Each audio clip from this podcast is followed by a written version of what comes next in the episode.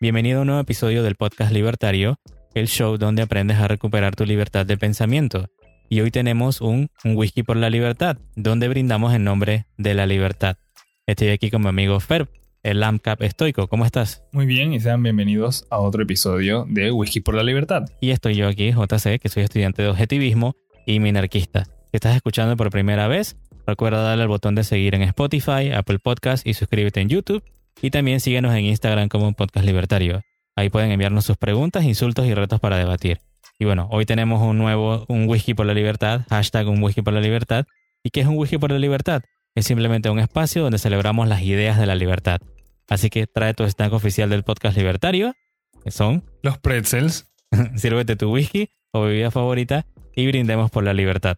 Entonces, ¿con cuál tema quieres empezar hoy, Fer? Bueno, un tema que ya hemos mencionado antes, incluso tenemos el episodio de las armas para defenderse uno mismo, pero siento que no está de más enfatizar su importancia y es, hombre, defiende tu vida y la de tu familia, es tu responsabilidad y tu deber. Y es que las personas se lo toman muy a la ligera y piensan que siempre va a venir alguien más alguna especie de superhéroe, ya sea en forma de un policía, ya sea del Estado o privado, o tal vez alguien con más fuerza, otro ciudadano que se haga un héroe, ¿sabes? Un enmascarado, tal vez un Batman o algo así, a ayudarte. Y la realidad es que no existen los superhéroes, no existen los superpoderes, al menos no en ese sentido. La gente no es a prueba de balas. Y cualquier otro profesional de la seguridad no tiene la velocidad para llegar a la escena del crimen a tiempo. Son, son reaccionarios. Entonces, si tú esperas de verdad salir vivo de alguna situación inesperada en la que alguien te salga con un cuchillo o un arma ilegal, o sea, no registrada por ahí, eh, para asaltarte o que te quieren matar o violar, tú eres la primera y última línea de defensa. Siempre. Entonces, cualquier persona que aprecie su vida, yo creo que tiene que considerar practicar y si no les gustan las armas por X y Z razón, por lo menos entender que tienen que estar alerta y tienen que estar preparados, en especial si viven en un lugar peligroso.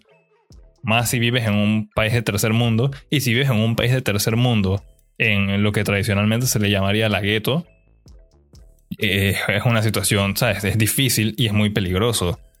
Búscate algún otro arma, tal vez algo no letal, un gas pimienta, pero tienes que estar preparado y preparada no puedes dejarle eso a nadie más. Como mencioné, es tu responsabilidad y tu deber.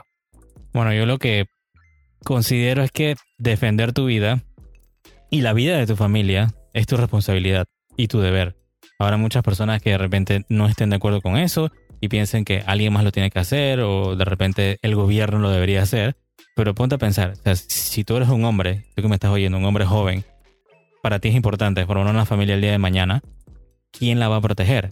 Tú ahorita mismo quieres proteger tu vida, quieres defender tu vida. O sea, no te gustaría que viniera alguien y te quitara el fruto de tu trabajo, por ejemplo, que te roben el, cuando tu día eh, sea tu día de pago.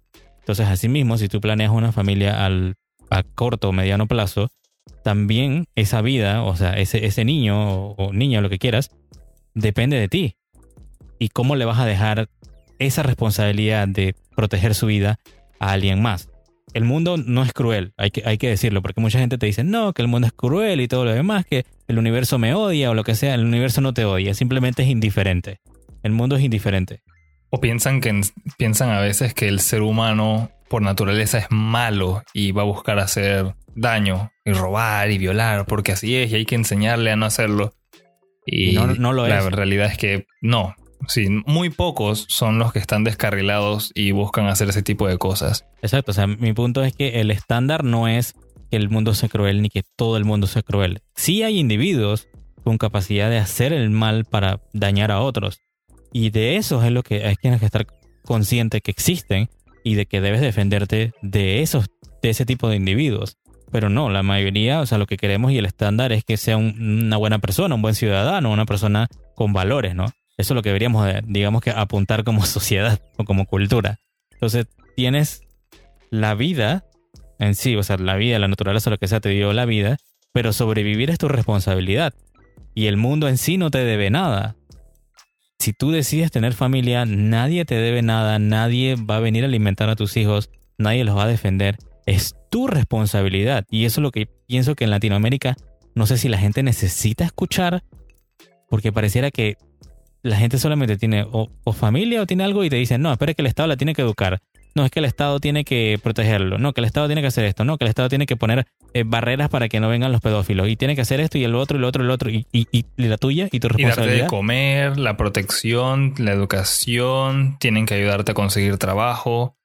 Y ya a ese punto, ¿cuál es la razón tuya de existir si vas a vivir a costas de personas con más poder y personas que son aparentemente superiores a ti. No, no tiene ningún sentido. Y si es por medio del Estado, pues al final son impuestos, así que lo está pagando alguien más. No, no me parece. Claro, o sea, digamos, ponte a ver. Tú como hombre, quieres que otros hombres, encima de eso, que son políticos, o sea, que simplemente, si te pones a ver que es un político, es un man con una mala idea, pero tiene la policía que lo proteja. Tan sencillo como eso. Eso es un político. O sea, tú quieres que este individuo, estos políticos, y ya sabemos que son corruptos hasta la médula, en cualquier país, no importa de dónde estés escuchando. O sea, tú quieres que ellos construyan las escuelas, le paguen a, los profesores en las escuelas estatales y hagan todo eso. No, tú quieres que además le dan al mantenimiento a las escuelas, que hagan los planes de estudio, que alimenten a los niños pobres, que hagan esto y lo otro. ¿Y quién paga al final todo eso? Te van a decir de una vez, te van a brincar a la, yugular y, probablemente te digan, es que la educación es un, es un derecho. Pero ¿quién paga todo eso? ¿Quién paga e, ese derecho entre comillas? Porque para mí no es un derecho. Y muchos estarán en desacuerdo, pero la educación es un servicio. Eso no nace en la naturaleza de la nada. Esto es algo bien curioso y es porque estaba leyendo sobre esto y es que hay personas que piensan que es el deber de el gobierno del Estado ofrecer protección y entonces es el derecho de cada uno ser protegido. Y yendo de la mano con esto de la educación y de la comida, tú no tienes, nunca puede ser tu derecho tener los frutos o la labor y el tiempo de otra persona. Tú no eres dueño de la persona que es un policía, no eres dueño de la persona y de los productos del agricultor y no eres dueño de un profesor. Entonces tú no le puedes decir, es que es mi derecho y me lo tienes que dar. Alguien les tiene que pagar. Si tú no les quieres pagar, pues adivina, hasta ahí llegó la idea de tener policía, porque en cualquier país que uno esté, vayan y díganle a los profesores, díganle a los agricultores y díganle a la policía, ustedes van a trabajar gratis porque es el derecho del resto de la sociedad. Esa es su colaboración. Para que vean que a las horas todos renuncian se van a morir de hambre. Eso no puede funcionar así, es totalmente insostenible. Esa es la utopía del comunismo en la que piensan que la gente va a trabajar así de gratis. Y es, totalmente eh, una mentira, es irreal pensar que eso puede llegar a funcionar. Sí, es que todo esto, o sea, ahorita, ahorita mismo yo creo que hay muchas personas que siempre repiten eso y pareciera que casi como un mantra de que no, que donde nace una necesidad nace un derecho y no hay nada más deshonesto que eso. Porque si tú me dices a mí que la educación debe ser gratis, ajá, pero ¿quién paga la escuela? ¿Quién la mantiene? ¿Quién le paga a esos profesores? La pagamos todos nosotros, porque al final nos arrancan esos fondos a través de impuestos a cada, un, cada individuo que vive en un país. Entonces nosotros terminamos pagando ese costo. Y entonces cuando al final del año resulta que hacen los exámenes, fracasa la mayoría, el 90% de de, los, de, los, de los chicos. ¿Qué dice entonces el gobierno? No, lo que pasa es que nos faltó más dinero. Y hay una parte de todo eso donde pareciera que la gente no entiende, es que la manito porosa, la mano porosa del político está metida en eso. Él siempre va a pedir que se suban los impuestos, que se pida más plata, que se pida más deuda, porque de ahí él agarra y mete su manito y saca para él. Entonces, ¿cómo podemos defendernos de eso? Es no buscando que hayan más escuelas estatales, no diciendo, ay, que necesito que el Estado le enseñe a mi hijo, que no sé qué, que los pobres, que lo otro, no. Lo que tenemos que buscar es mejor escuelas, escuelas privadas, tenemos que buscar que los planes educativos no estén, digamos que vinculados con el Estado, que no sea el Estado el que te diga esto, sino que haya una libertad de que tú como individuo, así como tú quieres proteger a tus hijos y quieres proteger a tu familia, también puedas tú educar a tus hijos como tú prefieras, que tú seas libre para elegir. Claro, buscando la ayuda de tal vez un profesional, pero se le pague adecuadamente. Al final hay que regresar a los tres derechos naturales inalienables que menciona, por ejemplo, Locke, que es vida, propiedad y libertad. Ya las hemos explicado, explicamos acerca de la propiedad privada, cómo surge, todo eso pueden ir a ver ese escuchar ese episodio. Pero de ahí en adelante, y algunas personas tal vez se sorprendan, tú no tienes ni siquiera derecho al agua potable o a la electricidad. Que los, estados te la aseguren de cierta forma, pagándola con impuestos, no significa que eso sea un derecho. De nuevo, cuando hablamos de que un derecho es que no implica el forzar a otra persona a trabajarlo no puede, tu derecho no puede interferir en la libertad de otras personas.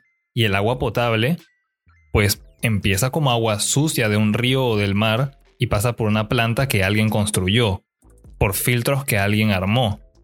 Y están siendo constantemente vigiladas y trabajadas por personas que tienen familias y tienen necesidades de comer, tienen necesidades de salud. Están trabajando. Tú no puedes decir que yo tengo derecho a toda esa labor en forma de agua potable. Tú tienes todo el derecho, toda la libertad, pues, de ir al mar o a un río y sacar el agua que tú quieras. Pero ahí a tu suerte si está limpia o no. Si tú quieres, la puedes ir a filtrar. O sea, los estados, los gobiernos del mundo tienen cierta limitación, tienen su, su mar territorial. Más allá afuera no le pertenece a nadie. Tú puedes ir a buscar tu propia agua y filtrarla y listo y no le pagues a nadie más, no le, no le pagues a una potabilizadora, encárgate tú. Pero no puedes esperar que nada más por llamar algo derecho y ir con un grupo de políticos a decretarlo como que esto es un derecho nacional, así que todo el mundo lo tiene que tener gratis. Es insostenible, eso no funciona así. Y si empieza a funcionar y el gobierno te la empieza a asegurar, pues no hay nada del gobierno gratis. El gobierno se financia con tu dinero. Así que cuando viene tu cheque, y ves que te mocharon una gran parte, un gran porcentaje, varios cientos o cuidado que miles de dólares dependiendo de cuánto ganes, ¿cómo tú vas a decir que ah, el gobierno nos provee las cosas de manera gratuita? Para nada, lo acabas de pagar. Cada vez que te llega tu quincena, al menos aquí en, Panamá, por ejemplo, es un impuesto directo. Tú no tienes control sobre ellos. Simplemente van, pum, ya, no tienes ese dinero, lo pagaste y así mismo lo está pagando el resto de las personas. No es gratis. La educación pública no es gratis, la salud pública no es gratis. Simplemente está administrada por un grupo de políticos corruptos y todo el mundo la paga por fuerza. Fuera de si la utilizaste ese mes o no, lo vas a pagar. Fuera de si tienes hijos o no, vas a pagar por la educación. Fuera de si estás saludable, vas a pagar por la salud fuera de si siquiera si estás consumiendo una gran cantidad de agua o no, vas a pagar por lo menos un mínimo. O sea, podrías estar en una casa y no tomar ni una gota de agua y te van a obligar a pagar un mínimo. No es gratis, nada es gratis por parte del gobierno. Bueno, ¿alguna reflexión final que quieras dejar? Los únicos derechos que tienen es vida, propiedad y libertad, como mencioné, y lo vamos a seguir mencionando porque es lo único que el ser humano tiene a su disposición que puede llamar un derecho cualquier forma de una extensión de eso, tu derecho. Tus derechos terminan donde empiezan los de las otras personas. Y con eso en mente, cada vez que alguien diga, ah, esto es gratis o esto del gobierno va a hacer algo, alguien lo va a pagar. Tarde y si no lo pagaste hoy, lo vas a pagar mañana. Nadie se salva de eso. Totalmente. Bueno, mi última reflexión sería, a ti que me estás oyendo, Vive en el presente, planifica tu futuro, tu vida, tu familia, depende de tus decisiones. Y el gobierno normalmente solo está ahí para estorbar. Defender la, la vida, alimentar a tu familia, educar a tus hijos, la responsabilidad de tu vida y tus decisiones son tuyas. Nadie puede pensar ni vivir por ti. Solo depende de ti. Claro que sí, espero que haya quedado muy bien grabado esto en las cabezas de todas las personas, porque es algo muy importante que yo creo que es el principal problema que hemos visto en Latinoamérica prácticamente desde sus inicios. Las constituciones de nuestros países lo tienen implantado, el decir que todo el mundo tiene derecho a esto, a lo otro y que el gobierno se va a encargar, pero en letras chiquitas dice la nación y su ciudadanía son responsables. siempre, la letra chiquita de ese, contrato social que nadie firmó tiene sus letras chiquitas y hay muchas veces en las que las personas no están anuentes de lo que implica ser parte de una sociedad en la que el gobierno controla todo. Del contrato social hablaremos en algún otro episodio, supongo.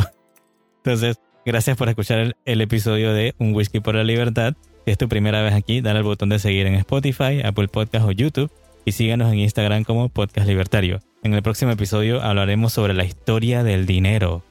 Todo eso que hay que aprender, de dónde surgió, cómo lo, por qué lo utilizamos hoy en día, por qué usamos ese dinero, ese dinero que tienes ahí en la cartera. Entonces, por último, comparte este episodio con tus amigos y familiares y recuerda, tenemos una cultura por salvar. Nos escuchamos en la próxima.